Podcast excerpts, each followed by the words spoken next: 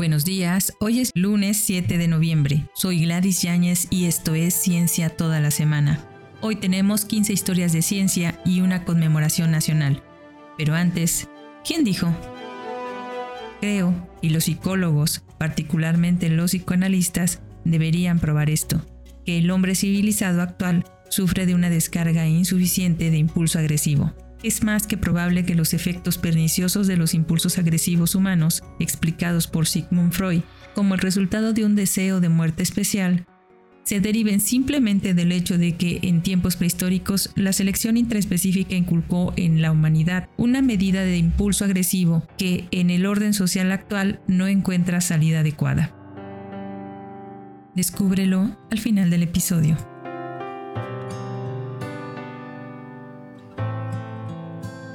Hoy en México celebramos el Día del Ferrocarrilero y del Tren. Este día se instituyó en homenaje al acto heroico de Jesús García Corona en Nacosari, Sonora. El 7 de noviembre de 1907, García Corona descarriló un tren cargado de dinamita que se dirigía al pueblo de Nacosari, Sonora. Se le había ordenado hacerse responsable de los tres viajes programados entre el pueblo de Nacosari y la mina de Pilares. Era un recorrido de apenas 4 kilómetros. Para asegurar la quema del carbón, la locomotora debía contar con un contenedor donde las chispas eran sofocadas con mallas. La máquina realizó sin complicaciones el primer trayecto. Cuando iba de regreso por más carga, un mensajero abordó el tren a la altura de El 6 para avisar a Jesús García que se necesitaba llevar más explosivos a la mina, 10 toneladas de pólvora que se usarían para una ampliación. Estando ya en Acosari, Jesús García dejó a los ingenieros de trabajo acomodar los vagones, entre los que estaban los dos cargados de explosivos, los que por error fueron colocados indebidamente junto a la máquina. Jesús había aprovechado para ir a comer y cuando regresó se dio cuenta de que quien estaba encargado de mantener la presión del vapor de la máquina se había descuidado y ésta había bajado. Jesús y su fogonero, José Romero, reavivaron el fuego con leña hasta conseguir una presión de 140 o 150 libras. Esto provocó la distracción de los ingenieros y otro error aún más serio. La dinamita colocada por los trabajadores en los dos primeros carros, enseguida del motor de combustión, provocó el fuego en una de las góndolas que contenía la dinamita en transportación situación que fue descubierta por Jesús, indicándole a su fogonero, en ese momento García Corona, toma la valiente decisión de avanzar con el tren hacia campo abierto, donde la explosión no mataría a ninguna persona. Para ello, aumenta la velocidad, mientras grita a sus compañeros indicándoles saltar del convoy y quedándose solo. Ya lejos de la población, la dinamita hace explosión, destrozando al convoy y al maquinista según lo cuenta en su página la CNDH.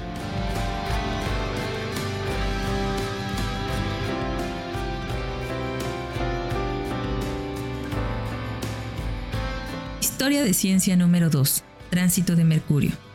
Un día como hoy de 1631, Pierre Gassendi realizó la primera observación del tránsito de un planeta. Johannes Kepler había predicho que ocurriría un tránsito de Mercurio en 1631, cuando Gassendi observó que el punto de Mercurio cruzaba la cara del Sol, se sorprendió.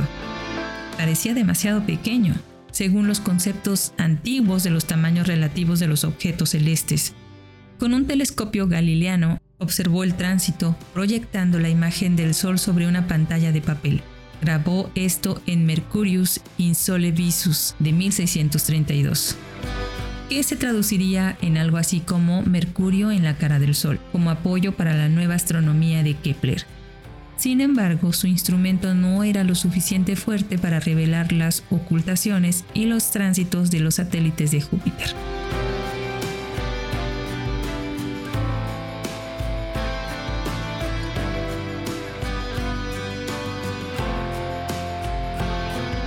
Historia de ciencia número 3. Druidas. William Stukeley nació el 7 de noviembre de 1687, anticuario y médico inglés cuyos estudios de los monumentales círculos de piedra del periodo neolítico y de la Edad de Bronce en Stonehenge y Avebury, Wiltshire, lo llevaron a elaborar teorías extravagantes que lo relacionan con las druidas, antiguos sacerdotes magos celta. Estos puntos de vista fueron aceptados amplia y entusiastamente a finales del siglo XVIII. A pesar de que sus teorías eran románticas, fue un excelente arqueólogo de campo y sus estudios de monumentos en la década de 1720 siguieron siendo interesantes. Stukely fue el primero en notar la alineación del verano en Stonehenge y el primero en descubrir las avenidas de Stonehenge y Bighampton, su nombre al igual que Cursus y Triliton fue el principal representante de la teoría de la electricidad como causa de los terremotos en Gran Bretaña.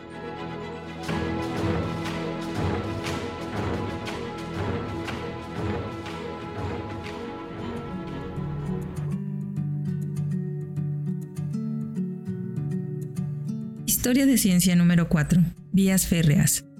Thomas Brassey nació el 7 de noviembre de 1805, primer contratista ferroviario inglés que construyó líneas ferroviarias en todo el mundo. Mientras trabajaba como agrimensor, él y George Stephenson se hicieron amigos. En 1834 Stephenson ayudó a Brassey a obtener un contrato para construir un viaducto ferroviario en Bromborough, en 1835 construyó una sección de ferrocarril y más tarde ayudó a completar la línea de Londres y Southampton. Con W. Mackenzie construyó la línea de París a Rouen y las líneas en Holanda, Italia, Prusia y España. Con Pito y Vitz, Brassey construyó el ferrocarril Grand Trunk en Canadá, el ferrocarril de Crimea y también construyó y también construyó en la India, Australia y América del Sur. En total construyó más de 10.000 kilómetros de vías férreas en todo el mundo, incluida una sexta parte de la red británica.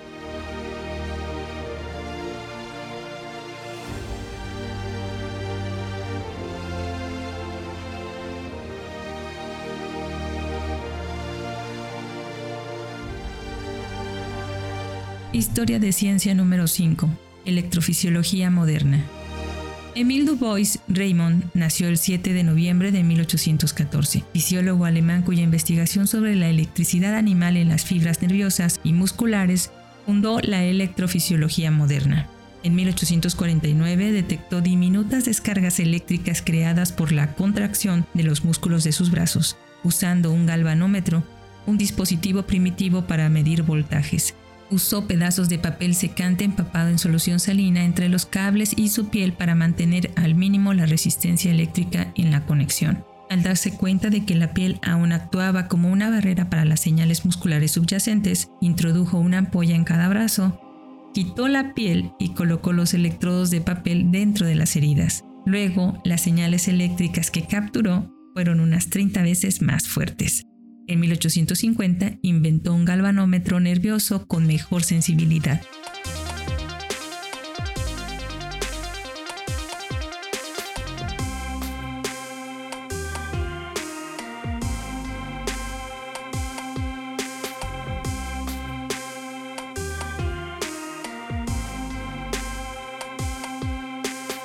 Historia de ciencia número 6.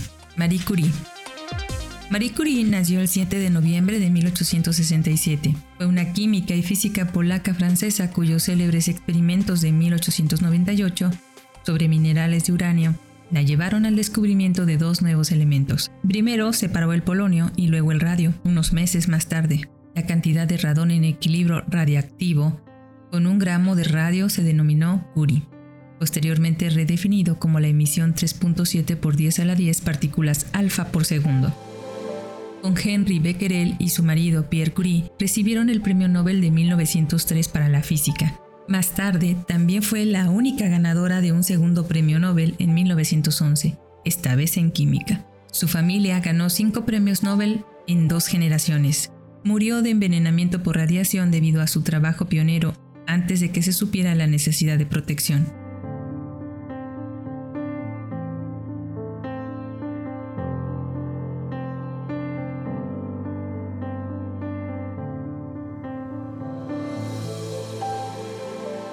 Historia de ciencia número 7. Lisa Meitner.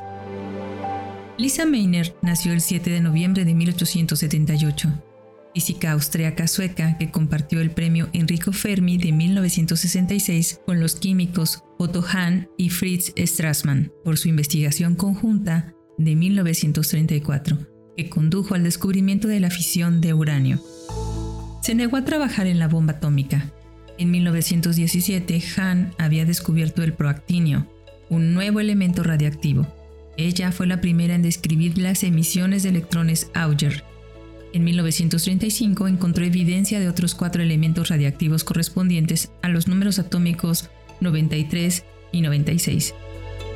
En 1938 se vio obligada a abandonar la Alemania nazi y fue a un puesto en Suecia. Su otro trabajo en el campo de la física nuclear incluye el estudio de los rayos beta y el estudio de las tres series principales de desintegración. Fue pionera en utilizar el ciclotrón como herramienta.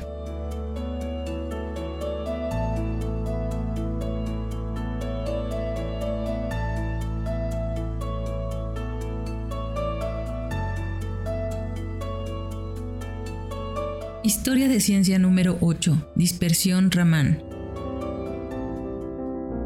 Chandrasenkara Venkata Raman nació el 7 de noviembre de 1888, físico indio cuyo trabajo influyó en el crecimiento de la ciencia en la India. Recibió el Premio Nobel de Física en 1930 por el descubrimiento, realizado en 1928, que ahora se llama dispersión Raman un cambio en la frecuencia que se observa cuando la luz se dispersa en un material transparente. Cuando la luz monocromática o láser pasa a través de un gas, líquido o sólido transparente y se observa con el espectroscopio, la línea espectral normal tiene asociadas líneas longitudinales de onda más largas y cortas, lo que se denomina espectro Raman.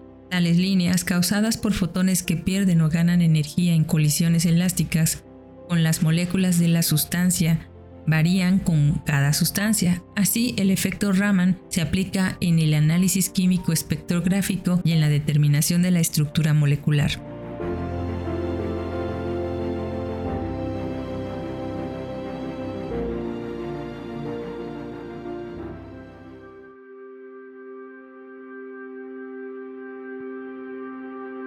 Historia de ciencia número 9. Padre de los gansos grises. Conrad Lorenz nació el 7 de noviembre de 1903, zoólogo austriaco que fundó la etología moderna, el estudio del comportamiento animal por métodos zoológicos comparativos.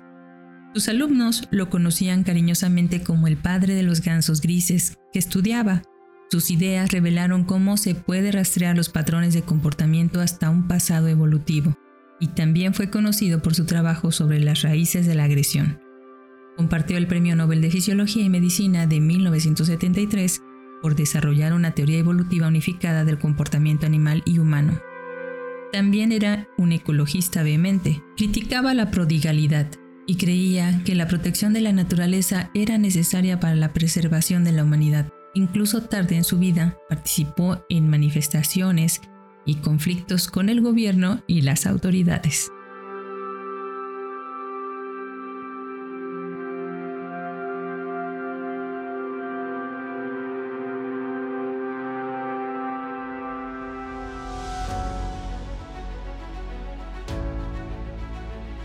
Historia de ciencia número 10. Un átomo. Un día como hoy de 1908, el profesor Ernest Rutherford anunció en Londres que había aislado un solo átomo de materia.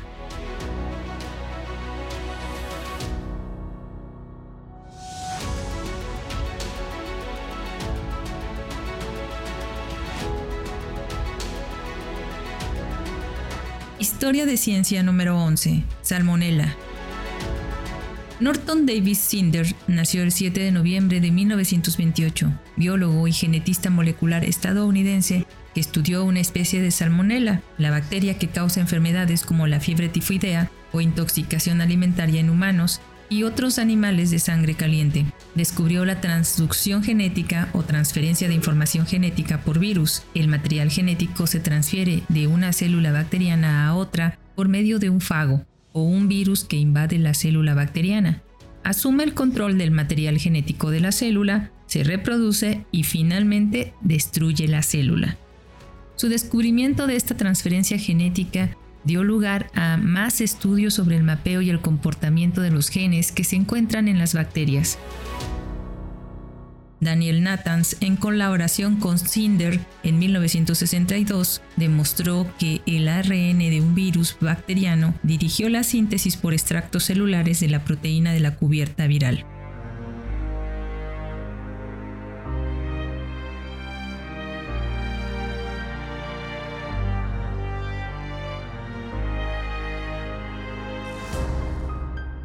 Historia de ciencia número 12 una cadera asistida por un robot. Un día como hoy de 1992 se realizó el primer reemplazo de cadera humano asistido por un robot en un hombre de 64 años con osteoartritis. El dispositivo Robodoc se usó en el Sutter General Hospital de Sacramento, California, bajo una extensión del dispositivo de investigación aprobada por la FDA en 1992 siguieron 10 reemplazos de caderas asistidos por Robotox más. Este innovador dispositivo quirúrgico ortopédico fue creado para cirugías de reemplazo de cadera y de rodilla.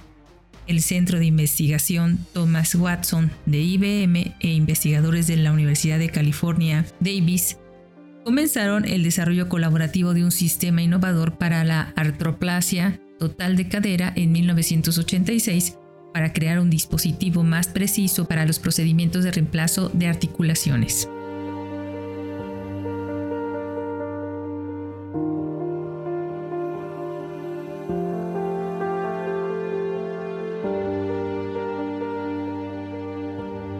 Historia de ciencia número 13. Despegue del Mars Global Surveyor. Un día como hoy de 1996, la nave espacial estadounidense Mars Global Surveyor despegó de Cabo Cañaveral en un cohete McDonnell Douglas Delta II para su viaje de 435 millones de millas a Marte.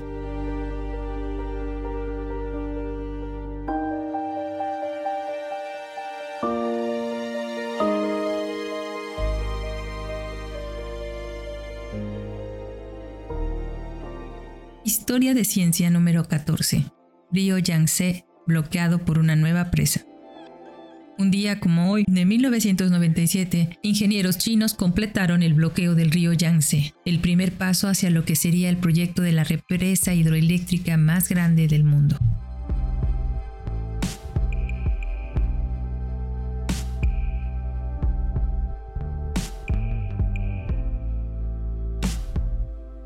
Historia de ciencia número 15. Luban Yerigi Saleh, pintura rupestre de Bol.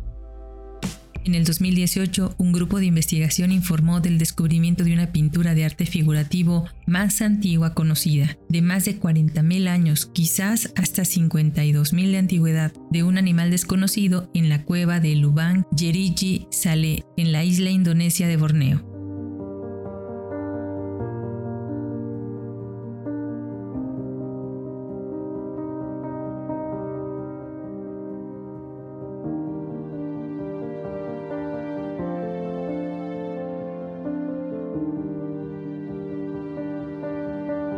Y esto fue todo por hoy lunes 7 de noviembre.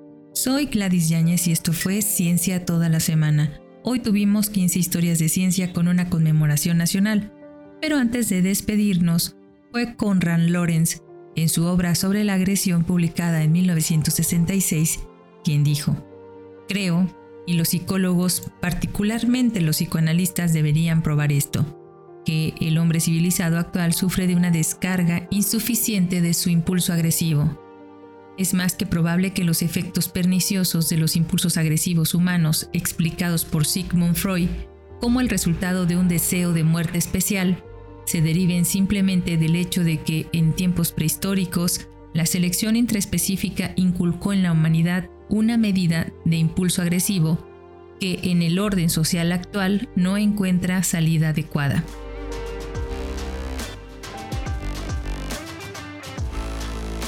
Muchas gracias por escucharnos. Recuerda que si quieres contactarnos, colaborar o requieres las fuentes de la información, por favor no dudes en escribirnos. Nos encuentras como Cucharaditas de Ciencia en Instagram, Twitter, Facebook, TikTok y en cucharaditasdeciencia.com.mx.